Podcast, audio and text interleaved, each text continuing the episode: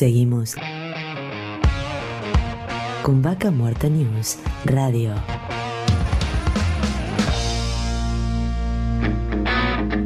Auspicia. Estudio Jurídico Áspero y Asociados. Surlub. Distribuidor autorizado Castrol para Río Negro y Neuquén. Colegio de Ingenieros del Neuquén.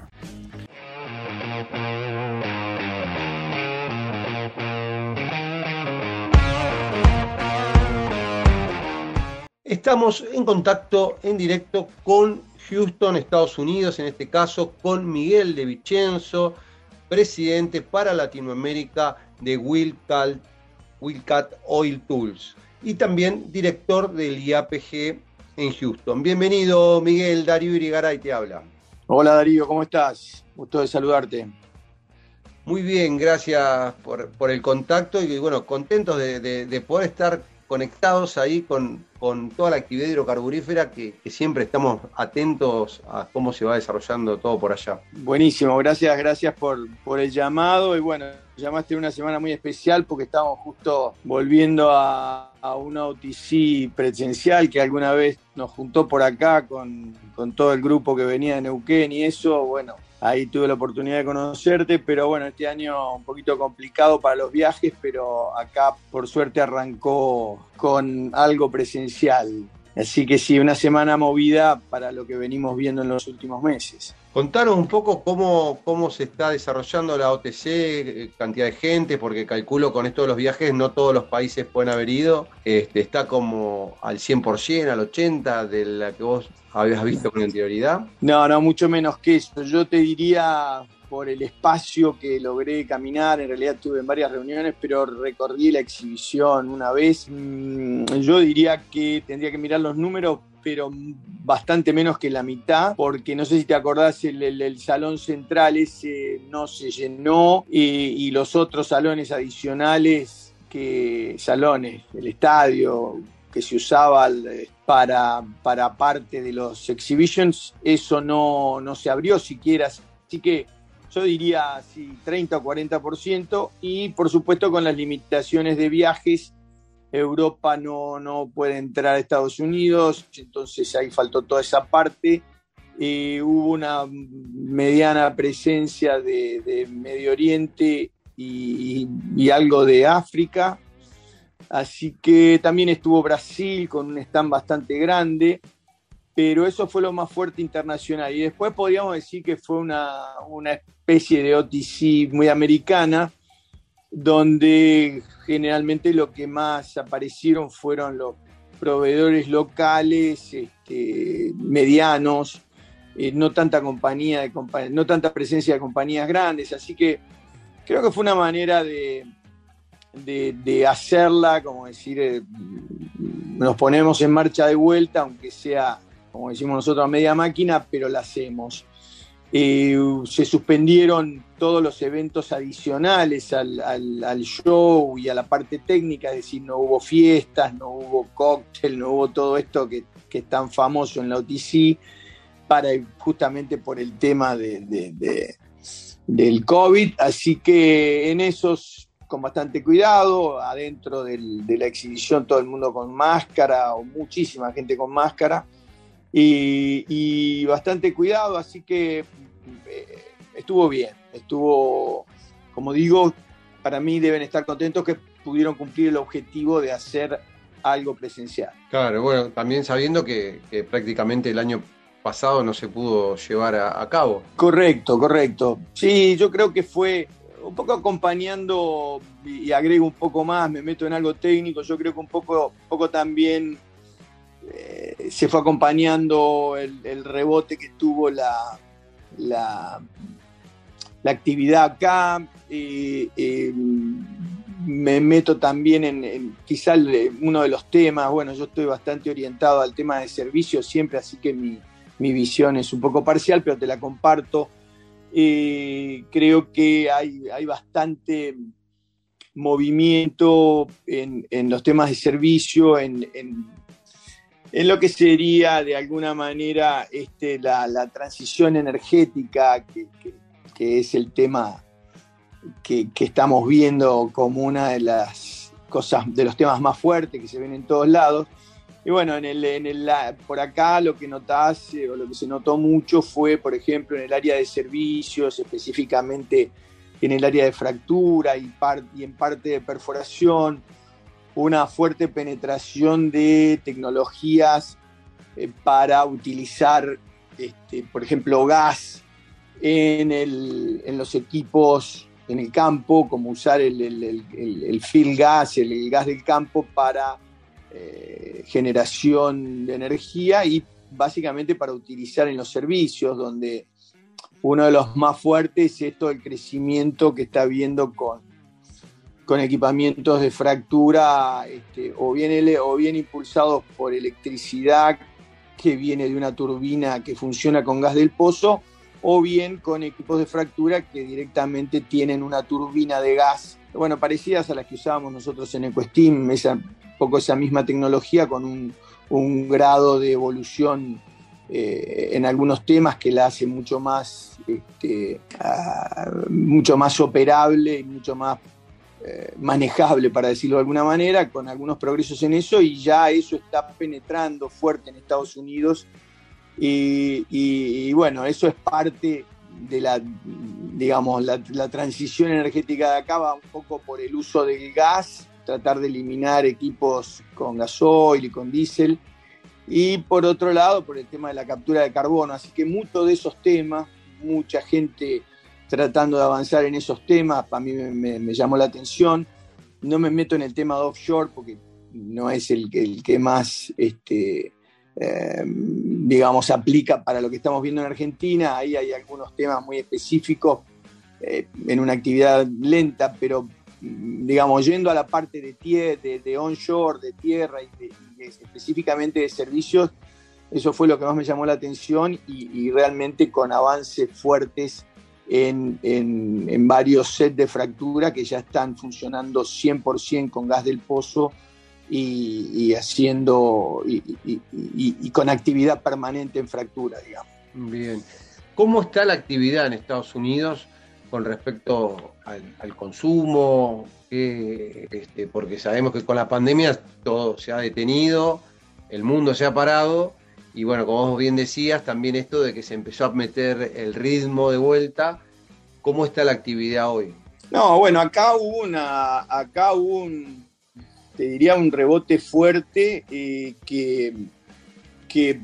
digamos, nos llevó de aquel piso, lo voy a, lo voy a poner en número de equipos, de aquel piso que habíamos llegado este, cuando el petróleo llegó a tener precio negativo de, 220 taladros de equipos, creo que llegamos en el peor momento, todo fue rebotando porque realmente acá este, la demanda local también fue subiendo y la demanda en general fue subiendo este, en el último año bastante y básicamente el precio que fue subiendo también, es decir, de venir de, estos precios este, muy malos, terminamos en, precios de, 70 y, algo más. Entonces eso llevó a que los equipos pasaran hasta de, 200, de ese piso de 250, llegamos hasta 530 equipos perforando y se está estimando que para el año que viene eh, se va a llegar este, posiblemente en la segunda mitad del, del, 2021 y el 2022 se están esperando unos 630, 640 equipos de perforación, lo que marca también que este, la actividad, digamos, por un lado el precio está un poco sostenido, por un lado, por el crecimiento de la producción local y por todas las negociaciones que hay con la OPEC, pero se estima que va a andar fluctuando entre,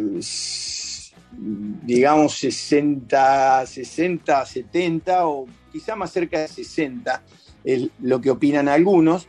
pero con ese valor, esta cantidad de equipos que te acabo de decir se va a sostener, así que digamos que la actividad está, y con el gas lo mismo, también se están esperando buenos, buenos valores del precio del gas, este, entre los proyectos de LNG hay, también una buena expectativa en, los precios de gas para sostener la actividad, así que básicamente estamos viendo por lo menos eh, eh, para lo que queda el 21 y el 2022 una actividad de equipos que no prevé caer y que podría andar, como digo, un poco por arriba de los 600 equipos perforando. Esa es la visión que como siempre tengo del lado de los servicios. Así que bueno, alrededor de eso viene toda una historia de, los servicios adicionales que también se tienen que adaptar a, esta cantidad de equipos. En algunos casos hay, hay muchos equipos que quedaron sin actividad cuando, cuando en Estados Unidos llegaron a haber 900 equipos perforando, así que como diríamos en Argentina todavía quedan fierros para, para volver a usar, pero, pero bueno, pensando en lo que fue ese gran golpe del principio de la pandemia, llegar a tener 600, más de 600, 630 equipos previstos para, para el año que viene no es una mala noticia. Y obviamente que esto va también de la mano de, los equipos de fractura, calculó. Eh, este, ¿cómo, cómo, cómo, se mantiene esa relación? Porque obviamente es importante, sin fracturas, eh, sin perforaciones no va a haber fracturas, pero también se está evolucionando en ese tema y cada vez se, hacen las fracturas más rápido, cada vez los pozos se fracturan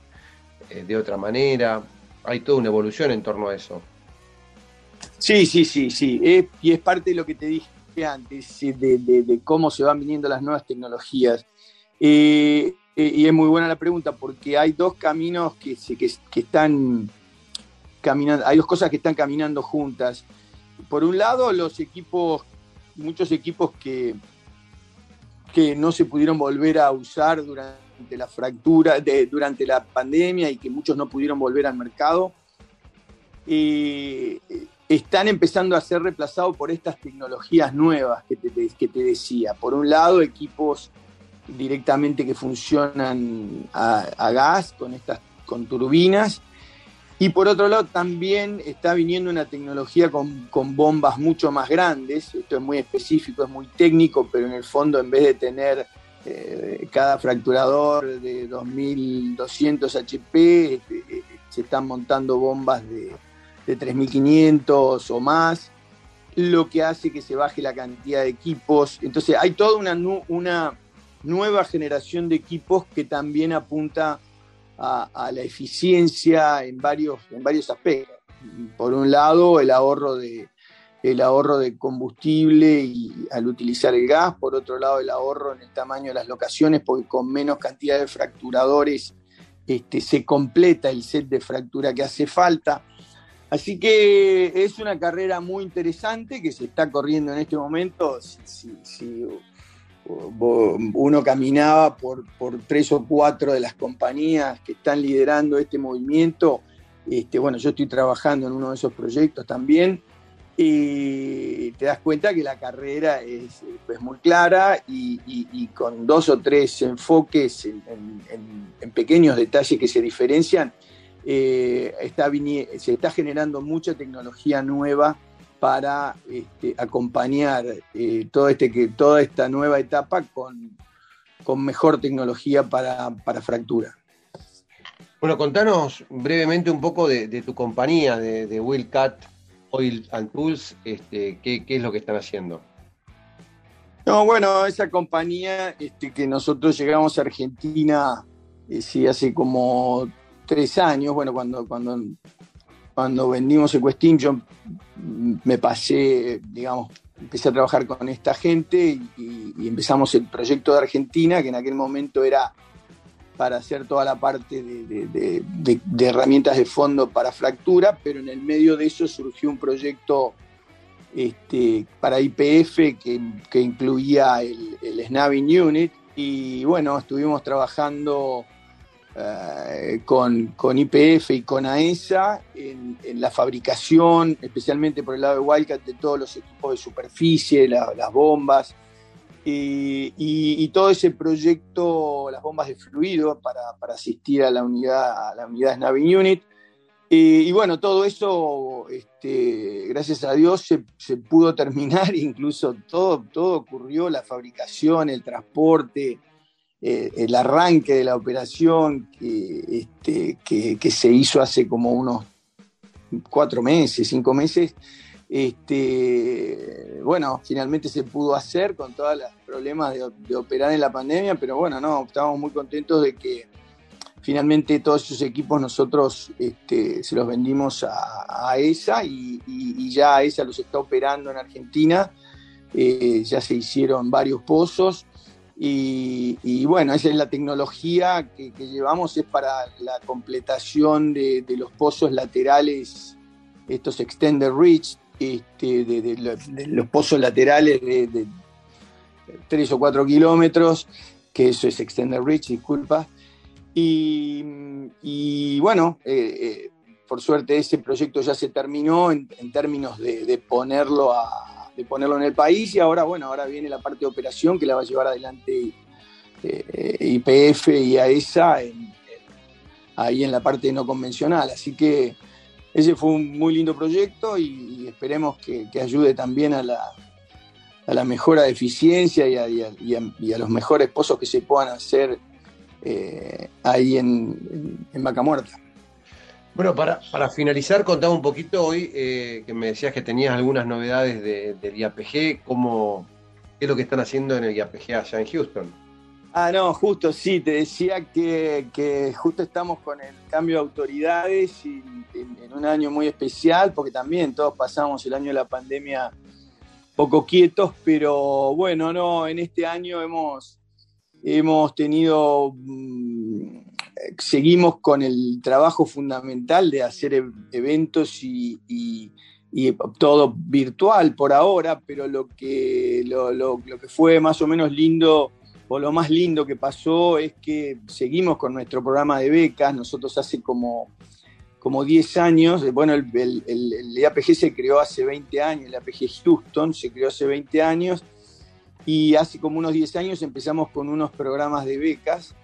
Eh, y este año venimos haciendo una beca por año, en los primeros años, y en el año, a partir de los últimos dos años, empezamos a dar tres becas. Y este año eh, estamos dando cuatro para el año que viene, así que las el, nuevo presidente este, que está tomando, que, se está haciendo cargo, se llama Andrés Wayfield, que se va a hacer cargo mañana justamente de, la presidencia, este, tiene el objetivo ahora de, que el año que viene estamos entrando en un programa con, con Fulbright, con, el gobierno americano, donde vamos a pasar a, dar este, seis becas por año, así que eh, estamos muy contentos con eso, por eso te decía que, más tarde tenía una, reunión. Y, así que bueno, contentos de seguir apoyando al país desde, Houston con, y, trabajando junto al IAPG de Argentina. Pero bueno, como siempre decimos, la parte más linda del trabajo que hacemos es que todo lo que va resultando de los eventos y de nuestros sponsors va a parar a estas becas que, por suerte siguen creciendo y, ahora trabajando con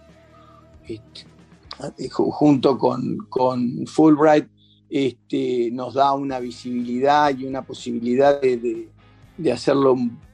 con, con, mucho más soporte y, con mucho más y, con más chicos, ¿no? que es fundamentalmente lo que importa, poder ayudar a los profesionales argentinos que vienen a hacer un posgrado acá y luego vuelven a la Argentina. Bueno, Miguel, más que agradecido por el contacto y, toda la info que, nos estás relatando desde allá, desde, Houston, Estados Unidos. No, un gusto, Darío, un gusto para mí. Eh, y seguimos en contacto. Ya sabés que tenés acá este, siempre abierto el, el, teléfono y bueno, espero que pronto podamos verlos a todos, este, a todo el equipo que siempre venía, al OTC o al SPE, este, vernos las caras de nuevo por ahí. Por supuesto, yo también cuando vaya para allá va a ser un gusto volver a encontrarlos. Igualmente, eh, realmente un placer. Estamos en contacto con Miguel De Vicenzo, eh, director de IAPG Houston, y bueno, nos contó un poco toda la situación por Houston, Estados Unidos. Vaca Muerta News, Radio.